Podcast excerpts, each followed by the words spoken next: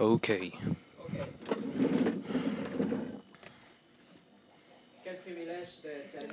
What a privilege to end this year by opening our Bibles together. And today I invite you to turn to Psalm 90. Go to Psalm 90.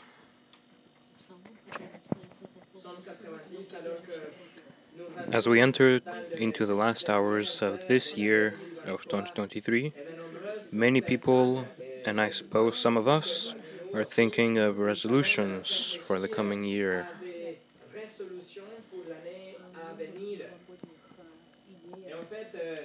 A recent survey published by Forbes says that 48% of people say that improving fitness is their top priority for 2024. 38% want to improve their finances, 36% want to improve their mental health, and 34% want to lose some weight.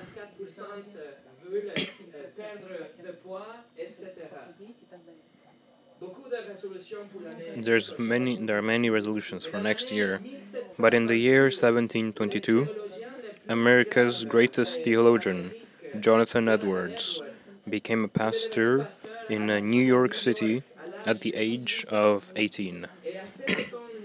and at that autumn, he began writing a list of 70 resolutions that he would review in a weekly basis on a weekly basis for the rest of his life. The first four resolutions on his list were about living for the glory of God.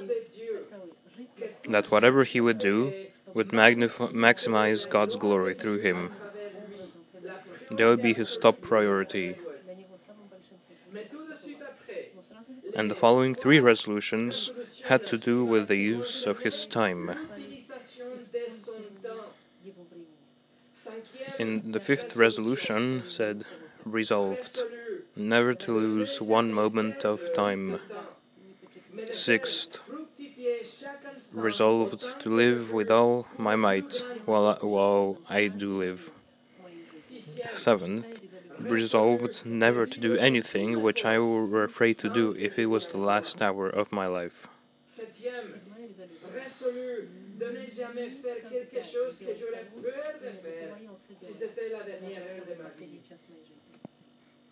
Ma vie.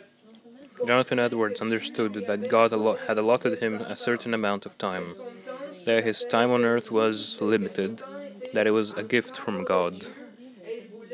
And he wanted to use it wisely and effectively every minute, uh, for every minute of his life, living every present moment with an eternal perspective. He said, O oh God, stamp eternity on my eyeballs. That is the spirit of Psalm 90. Psalm 90 is the oldest of all the Psalms and the only psalm written by Moses. Moses, the deliverer of the children of Israel, is lead, leading them from Egypt to the Promised Land, a journey that, because of the rebellion, has taken 40 years. And towards the end of that long time, Moses is inspired to write this song that reflects on the fragility of man compared to the eternality of God and ends by praying and pleading that God that God's people would resolve to not lose one moment of time.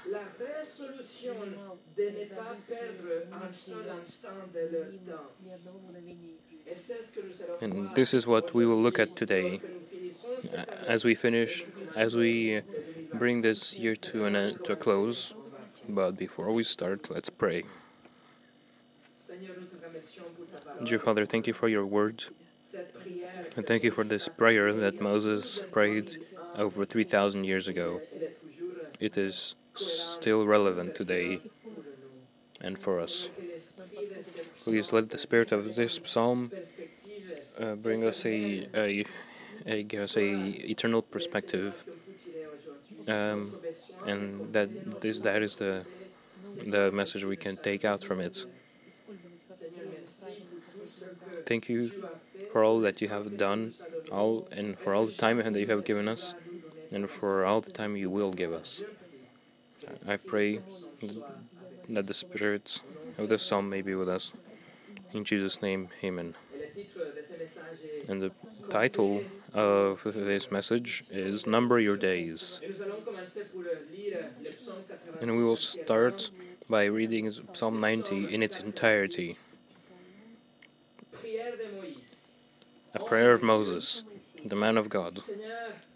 Lord, you have been our dwelling place from generation to generation. Be- Before the mountains were born, or you brought forth the earth and the world, even from everlasting to everlasting. You are God. You turn back you turn man back to the dust, and say, Return, O sons of men. For a thousand years in your sight are like yesterday when it passes uh, by, or as a watch in the night. You have swept them away like a flood. They fall asleep. In the morning, they are like grass which sprouts anew. In the morning, it blossoms and sprouts anew. Toward evening, it withers away and dries up. For we have been consumed by your anger, and by your wrath we have been dismayed. You have set our iniquities before you, our secret sins in the light of your presence. For all, for all our days have declined in your fury. We have finished our years like a sigh. As for the days of our life, they contain seventy years, or if due to might, eighty years. Yet their pride is but labor and wickedness. For as soon as it is gone and we, we fly away, who knows the power of your anger and your fury, according to the fear that is due you? So teach us to number our days, that we may present to you a heart of wisdom. Return, O Yahweh, how long will it be? And be sorry for your slaves. O satisfy us in the morning with your loving kindness, that we may sing for joy and be glad all our days. Make us glad according to the days you have afflicted us, and the years we have seen evil. Let your work appear to your slaves, and your majesty to their sons. Let the favor of the Lord our God be upon us, and establish for us the work of our hands. Establish the work of our hands.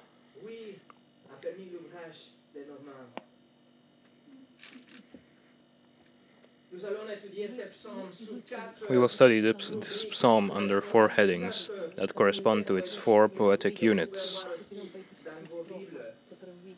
Number one, we will look at the eternality of God.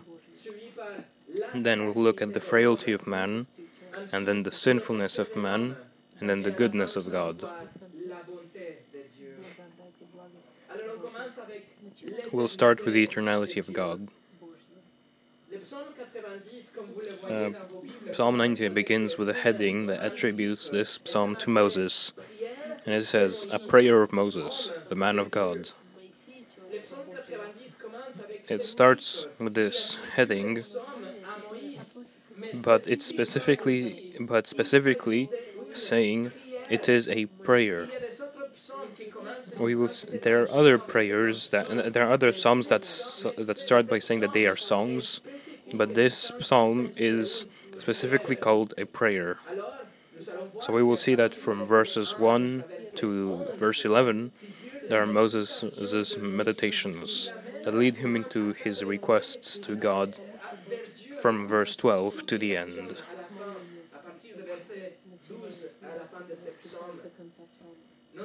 Not only the heading gives us the authorship, but it adds the badge of honor to his name, the man of God.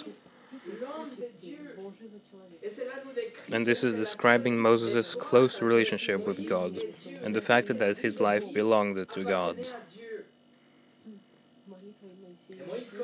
And so Moses starts in Psalm uh, in uh, in verse one, Lord, you have been our dwelling place from generation to generation. Moses starts by reflecting on how God has always been their dwelling place uh, through generations. But he, he, uses, he uses the word Adonai for Lord, recognizing God's sovereignty, His unlimited power, His never ending reign, His throne above absolutely everything without boundaries or time limits.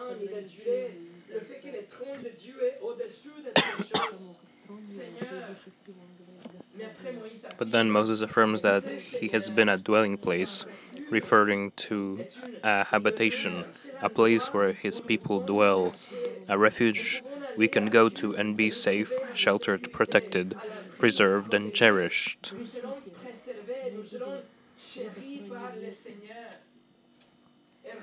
Notice the wonderful contrast in this idea.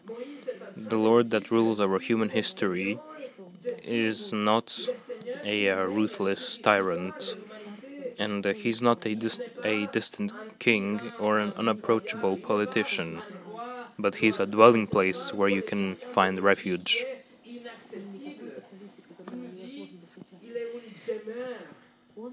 Yeah, it says that he is a dwelling place where we can find refuge. His arms are open, the, op the doors are open. He is a refuge. And the Lord is a refuge not only uh, for that group of 600,000 men plus women and children, uh, the and we can uh, estimate that there were 2 million people uh, that Moses led out from Egypt. He says that not only he is a refuge for them, but a refuge from generation to generation. That means the Lord was a refuge for your parents, He was a refuge for your grandparents, and as far back as you know your lineage, God has graciously been a shelter to all those that have placed their trust in Him and abandoned their sins.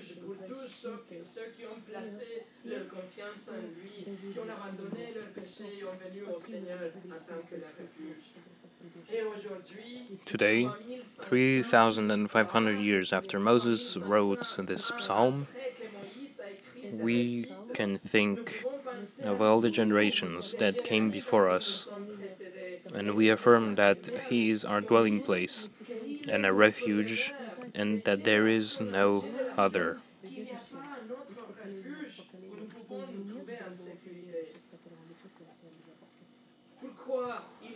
How come? Why is he a eternal refuge? Beco because the Lord is God. In verse 2 it says, Before the mountains were born, or you, you brought forth the earth and the world, even from everlasting to everlasting, you are God. Before any of us was born, before Moses and Abraham were born, before the mountains were born, before the earth was born, before creation was created, from eternity past to eternity future, you are God, Moses says. Moses worships. Moses is worshipping and pray and uh, celebrating the fact that the Lord is God. If we recognize that the Lord is God, it means nothing happens by chance, nothing happens outside of God's will, nothing takes him by surprise. There is no sweat on his brow. He is God. That means that in the year 2020, he was God, and then in 2024, he was, he will be God. Even in hard times, even through the centuries of slavery for Israel in Egypt, and even in the end of those four decades in the wilderness, the Lord is accomplishing His will. He is God. May that be present. May we have this present and fresh in our minds all throughout the new year. That the Lord, that the Lord is God. Number two, the frailty of man. After reviewing uh, the the ever-present, never-changing character of God, his eyes, uh, Moses' eyes, look horizontally to ponder the frailty, the fragility of human life. Look at verse 3. You turn back into dust and say, Return, O sons of men. Moses has seen many people die during the 40 years in the wilderness. we can estimate an average of 50 to 75 people died every day, including uh, including his dear Miriam and dear Aaron towards the end of that period. He was surrounded by death every day, and uh, he knows that it is God who has allotted us time. And that when that time is up, God says, Return, O sons of men, and we return to dust. Our time is counted with precision.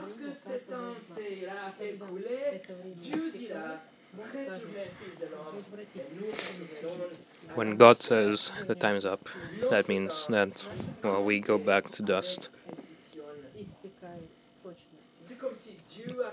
God has set up a chronometer for each one of us.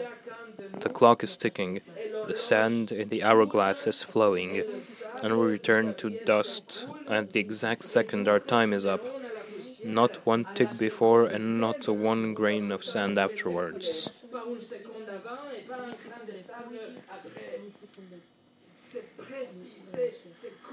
It is precise, it is counted. But with God, it is not so. Look at verse 4. For a thousand years in your sight are like yesterday when it passes by, or as a watch in the night. Moses reflects on the fact that God is outside of time. For us, it can be a thousand years, but that is nothing for the Lord. It is like if it had already happened. Uh, um, it's to him it's like a watch of the night, which means a third part of the night. God is not affected by time; He is the creator of time, and His timing is the only one, the only one time that counts. His watch is the only one that reads the right time, always with precision and never late.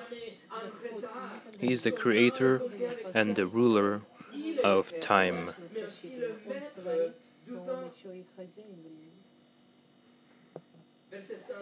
Verse 5 and 6 We have swept them away like a flood. They fall asleep. In the morning they are like grass, which sprouts anew. In the morning it blossoms and sprouts anew. Towards evening it withers away and dries up. In the poetic language of the Psalms, he hears a picture of the brevity of life. We are swept away like a flood. And that flood is time. We are, it's like water, it's like flowing water. It's like if our life is taken away by a, swept away by a wave. It's the flood of time that is taking away our life. We are like grass, Moses reflects. In that part of the world, the arid climate and night rain would cause a carpet of green grass to spring up in the morning, but then during the day, the blazing sunlight would scorch it, leaving the hills brown again by nightfall.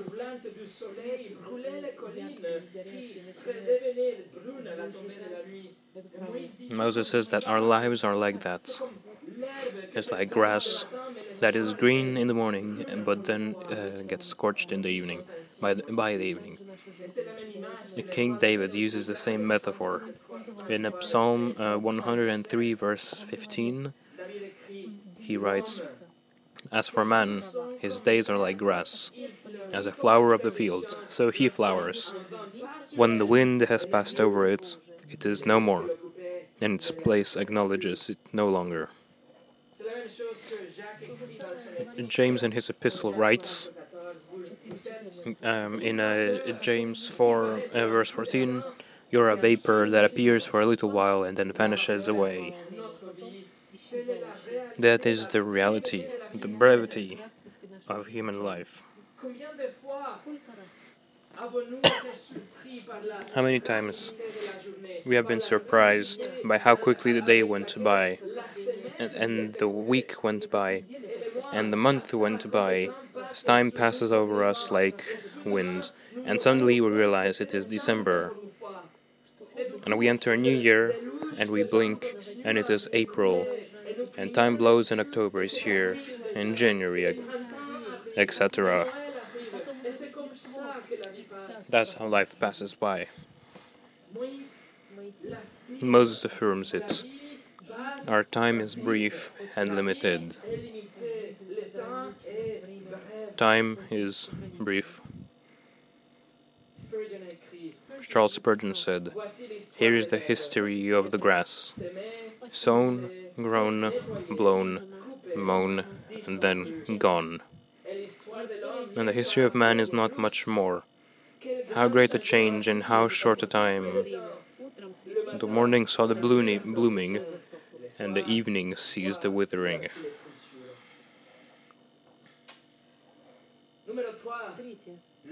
Number three, the sinfulness of man. Not only Moses sets the grandeur and eternity of God against man's limited time in this fragile life, but also recognizes that death is a product of God's wrath.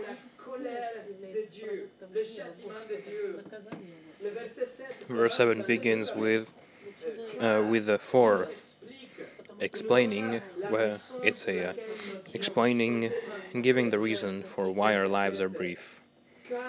Look at look at psalm 90 verse 7 for you have been consumed by your anger and by your wrath we have been dismayed. You have set our iniquities before you our secret sins in the light of your presence. Moses writes in the context of a whole generation of Israelites that was dying by the day because none of them would be allowed to enter the promised land. Uh, according to Numbers 14, not even Moses, the man of God, to whom God spoke as a man speaks to a friend. Not even he himself would enter the promised land because of his sin.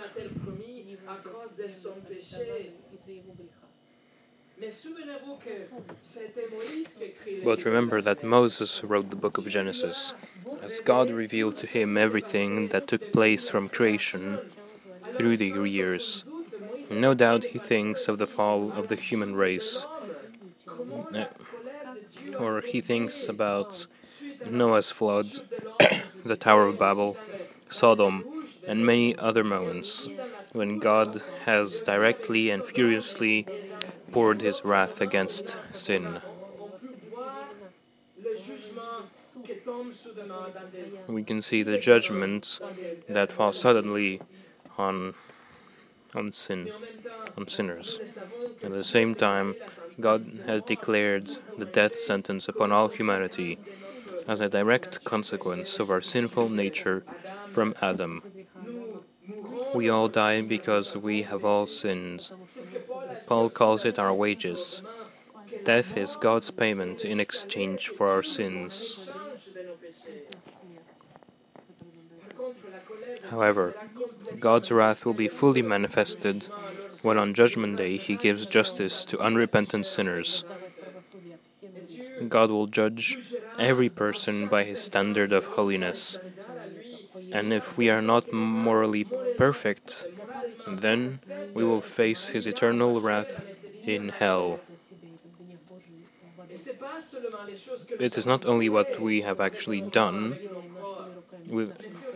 but verse 8 tells us that our secret sins are in his presence.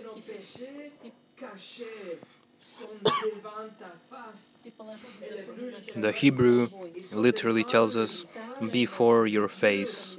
So they are in the light of His presence. Those things you've done, uh, we've done in darkness, they are bright as day in front before His face. All those thoughts that you thought were private, those words that you never pronounced, those imaginations that you never accomplished. They are as plain as day before the face of a holy God. That is exactly why you need a Savior. Someone that could take away your sin and give you a clean slate, a new beginning, and a new heart. Quelqu'un qui puisse vous donner une page blanche, quelqu'un qui puisse vous donner un nouveau départ, un nouveau cœur. C'est pourquoi vous savez That is why we need Jesus Christ, because he took away our sins. il a porté He took on the cross the eternal wrath of God, and in exchange, he gives you a clean life, a new heart, and promises you that even if you die, you will live forever in paradise. Il vous promet que même si vous mourrez, vous vivrez pour toujours avec lui au paradis. C'est ce que Jésus a fait pour nous et en réponse, That's what Jesus has done for us, and in response, we must repent, turn from our sins, and believe in Jesus as our Lord and Savior. pour vos péchés, He died for our sins and rose from the dead, promising, uh, uh, promising that we will be forgiven of any sin in thought, word, and deed. But we must repent. and We must put our trust in Jesus alone. regardez le verset 9. Look at verse 9.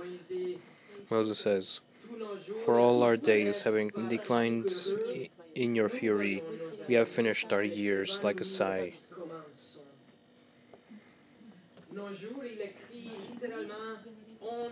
Uh, he literally writes that our days have declined. He recognizes that uh, he and the children of Israel started so well. They saw God's hand powerfully delivering them from Egypt. And in Exodus 15, Moses and all Israel sang to the Lord, and they danced and celebrated and praised God. They swore allegiance and obedience. juré leur obéissance et leur fidélité. Ils ont They laughed and rejoiced because they had been delivered. After 430 years of slavery, they were free. God was faithful. But almost immediately, the people began to complain because they didn't have water, then because they didn't have food. And complaints and conflicts continued, and they ended up worshipping a golden calf. And everything went downhill very quickly.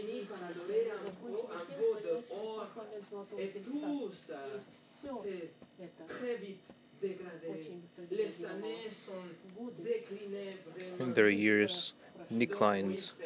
So Moses looks back and regretfully says, Our days have declined, and now our lives end with a sigh.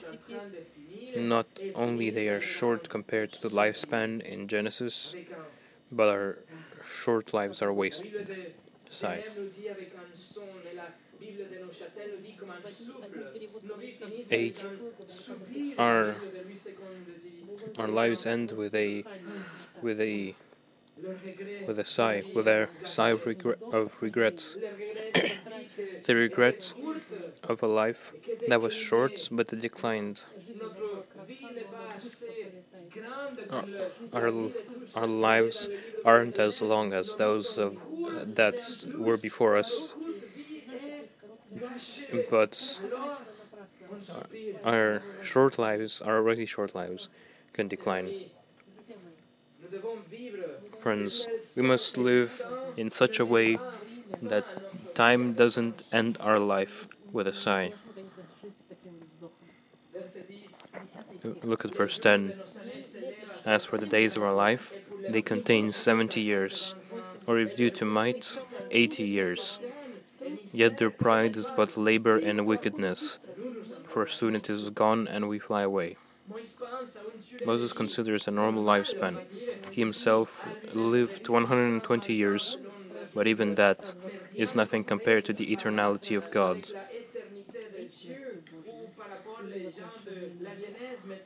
Methuselah, for example, lived 969 years in the book of Genesis. But again, that is but one millimeter in the kilometer of eternity. And Moses says, No matter how strong we are today, how successful or full of life we are today, uh, we might, uh, si nous sommes dans la if we are in the prime of life, the most prideful period in life, it is nothing but labor and wickedness. refer, referring to inconveniences and afflictions. There are problems, there are trials. In other words, not only life is brief, but even in our best moments, there are hurdles to jump over, daily difficulties, and trials that make life hard.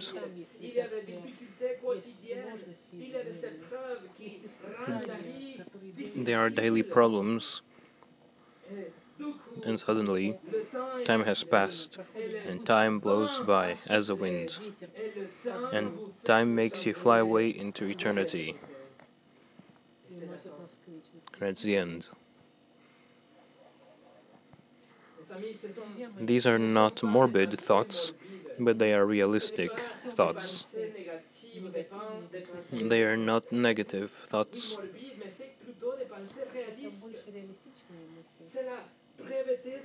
Life is brief and it is difficult.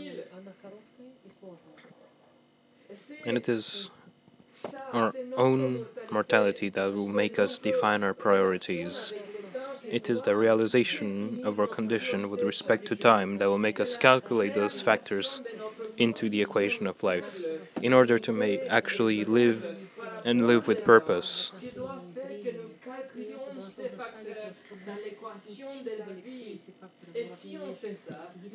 If we do that, then we will actually, we will really live with purpose. Moses ends with his reflection in verse 11 with a rhetorical question. He asks in verse 11, Who knows the power of your anger and your fury according to the fear that is due you? That is his conclusion. He asks, Who understands rightly God's anger against sin in life and eternity? Who understands that we are mortal and that life is short?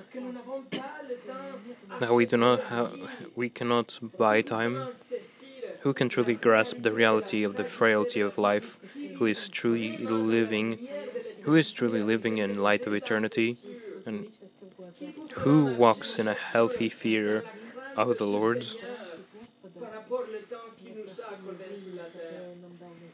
The implied answer is no one. No one can live like that. No one can understand all those things. So, in the light of all these reflections, in the light of the eternality of God, the mortality of man, the consequences of sin, and our inability to grasp all these, in the light of all that, Uh, in light of all those things that, that Moses said, Lord, I have a prayer request. I have something to ask you. Verse 12. So teach us to number our days.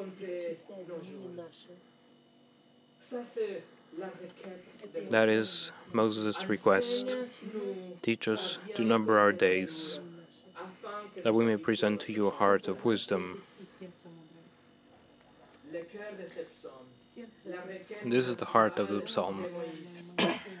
this is Moses' request. This is what our heart should pray every morning because we know that we have limited time, that God would teach us to number our days.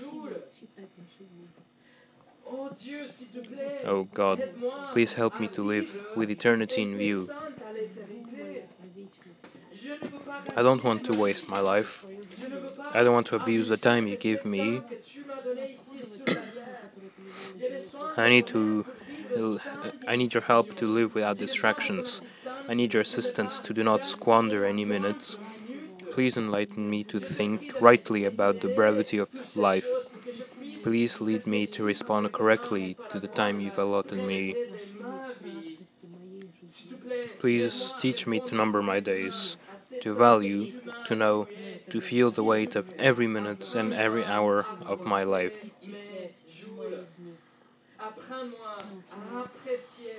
Please help me to appreciate and to know and to feel the weight of every minute, of every hour of, of my life. The verb teach us carries that urgency. It is a plea. It literally means cause us to know, to number our days.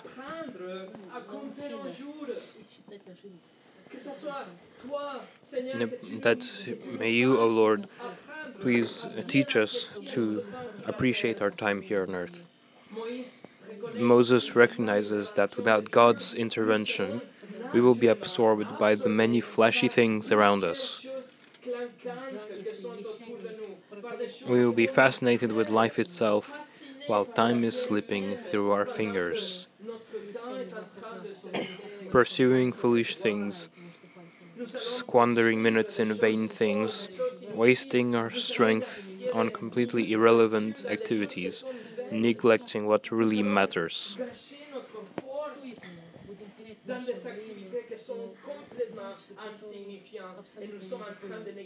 And we, we, Moses recognizes this and he invites us to pray for God's help. prière pour cela. Pray for, for all this. It is part of our nature to live for the moments and take our days for granted instead of counting our days. et prendre pour acquis le jour et laisser couler And to let the days flow by and to let life flow by instead of counting our days. That's why Moses gives a reason for his petition. He says, Teach us to value our days so that for the purpose that we present to you a heart of wisdom, or better translated, that we offer to a heart of wisdom. I want to live wisely, valuing my time, using it for your glory. And uh, as you help me to do that, I present you my heart. I offer you my heart, which has lived wisely with respect to time. Que vous ayez Whether you are under the age of 20 or over the age of 80, ask God to teach you to number your days. à compter vos jours. Autrement, Otherwise, in the end, vous n'allez pas you will present to God a heart of foolishness, mais un cœur insensé, un cœur qui a gaspillé du temps. at a heart that has wasted time, and you will sin thinking your time is unlimited. You will live under under the discipline and chastisement of God, walking in circles for 40 years, wasting a lifetime like Israel.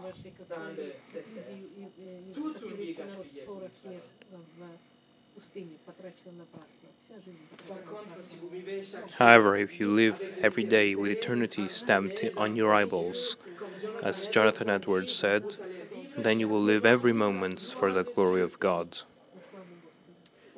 O Lord, teach us to number the next 365 days, every single one of them, and then the next one, and then the next one, and then the next one, until you call us home. Please help us to number our days, day by day. moment par moment. James Montgomery Boice, James Montgomery Boice said, de tous les disciplines, Of all the mathematical disciplines, this is the hardest to number our days. We count everything else, but we do not seem able to use our days rightly and with wisdom. Numéro 4, la bonté Number four. The goodness of God. Et la dernière section de The last psaume, dans la unit of the psalm is the continuation of Moses' prayer. First, Moses asks for forgiveness. demande le pardon dans le verset 13. In uh, verse 13, Il dit, Reviens he says, Return, O Yahweh. How long will it be? And be sorry for your slaves. Moses pleads with God for forgiveness, that God would return to them in his favor and unmerited love, that God would look at them with compassion, be moved, Be sorry for your people. Forgive.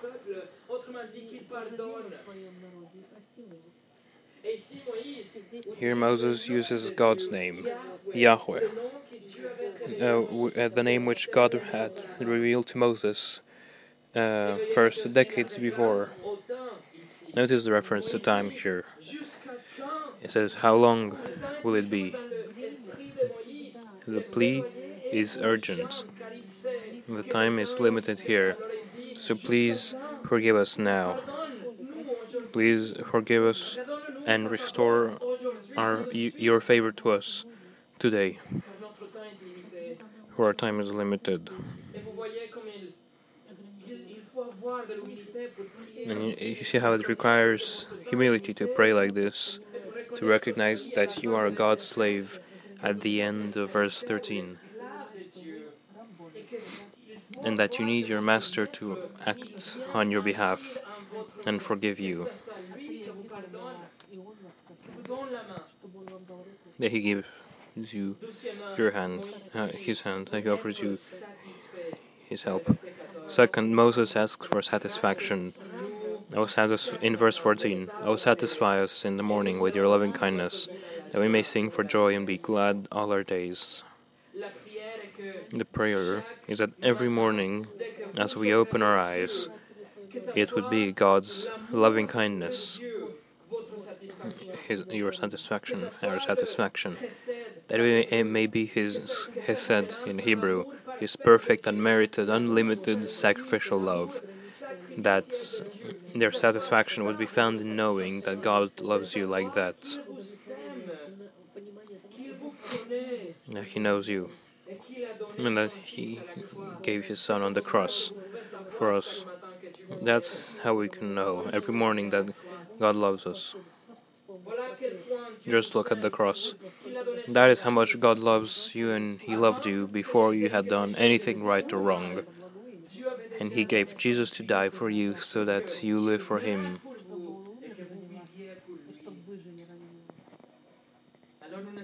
We don't know what 2024 will bring, but we know what we can.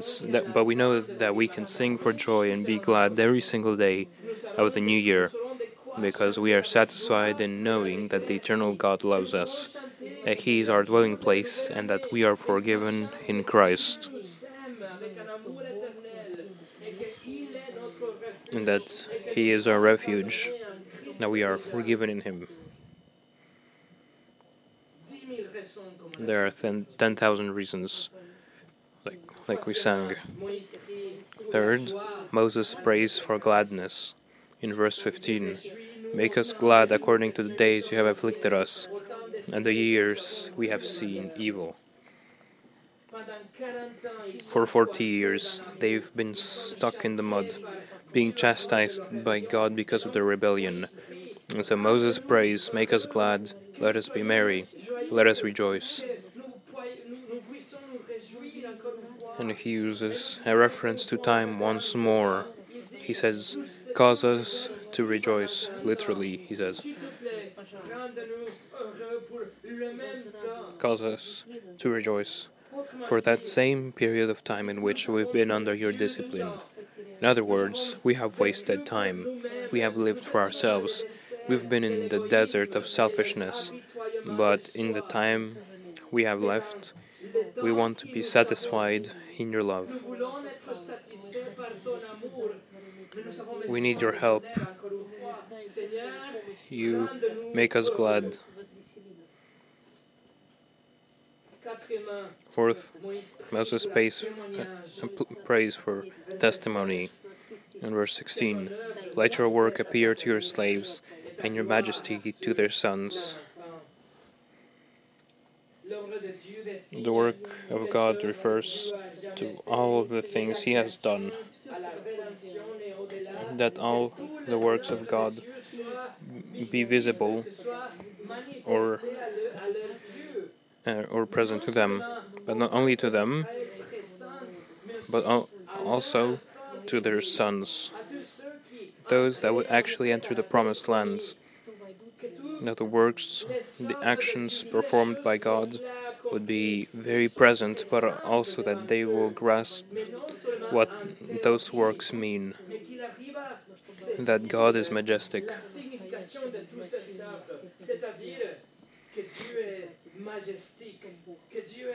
That He is glorious. Every work of God uh, is maybe uh, transferred to the next generations. The, the glory of God and His works. That's what the word means. The word refers to His royal splendor, His glory. That we ourselves not only would have biblical doctrine before us, but that as we teach it to the next generations, we will help them to see the majesty of God, His kingship, His royalty, His magnificence, His authority, His ultimate power, His lofty position.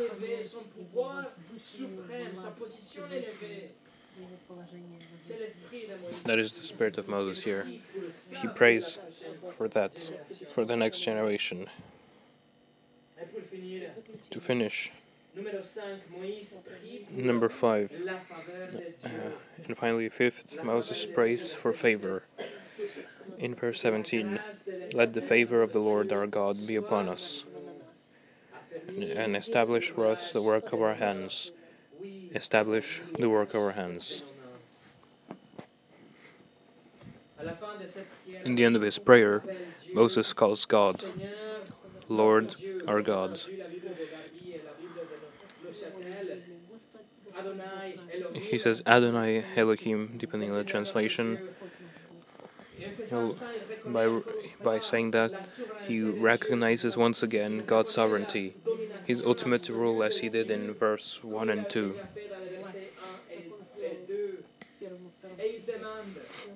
And he asks, How does that favor, how can that favor be manifested in our lives?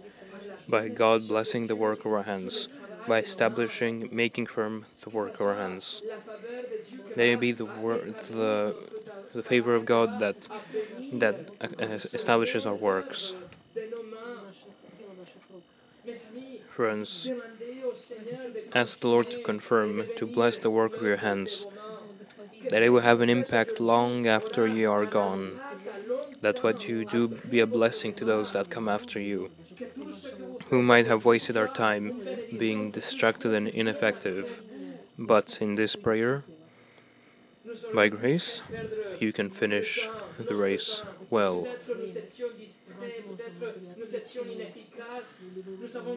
Maybe, yes, we might have wasted our time, but by God's grace, we can finish the race well. Lord, please bless the work of our hands.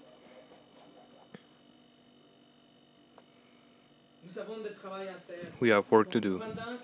While we are still here, there is a divine purpose for each one of us that is beyond our stuff and bigger than our lives. And the request of Moses here is so intense that he re repeats it a second time at the end of the verse. He says, Establish the work of our hands. Moses recognizes uh, uh, recognizes that there is work involved, that people must labor and sweat and be creative and work.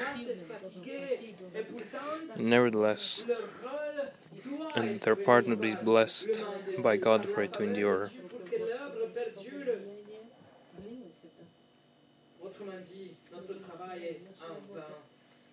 So please, please pray that God blesses the work of our hands. Voila, friends, you see how it has been really profitable for Moses to dwell in the unwelcome realities of time, death, and wrath, as he has been led to pray such a prayer. And for in the end, and there is an urgency because in the end he realizes that there is an urgency because the time is short. We have less time today than when this day began. So teach us to number our days. That's where the new year can begin. That's where the new year must begin. May it be our resolution with Edwards and with Moses, our daily prayer. Lord, please help us. please teach us to number our days. Let's pray.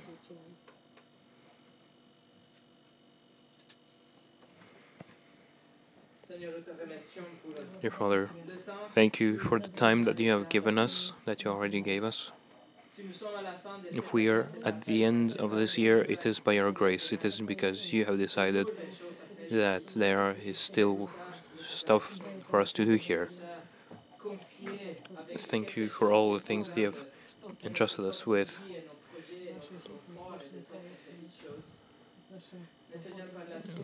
Please, uh, please help us to number our days, that we may we may make the most of every second on this earth by doing something with eternal consequences, with an eternal impact. Please bless our the work of our hands. Please establish the work of our hands. We depend upon you, and whatever happens, whatever happens this year, at the end, if at the end of the of the at the end of this year we are, may we be together with each other. We have you have given us time to use it for your glory. In Jesus' name, Amen.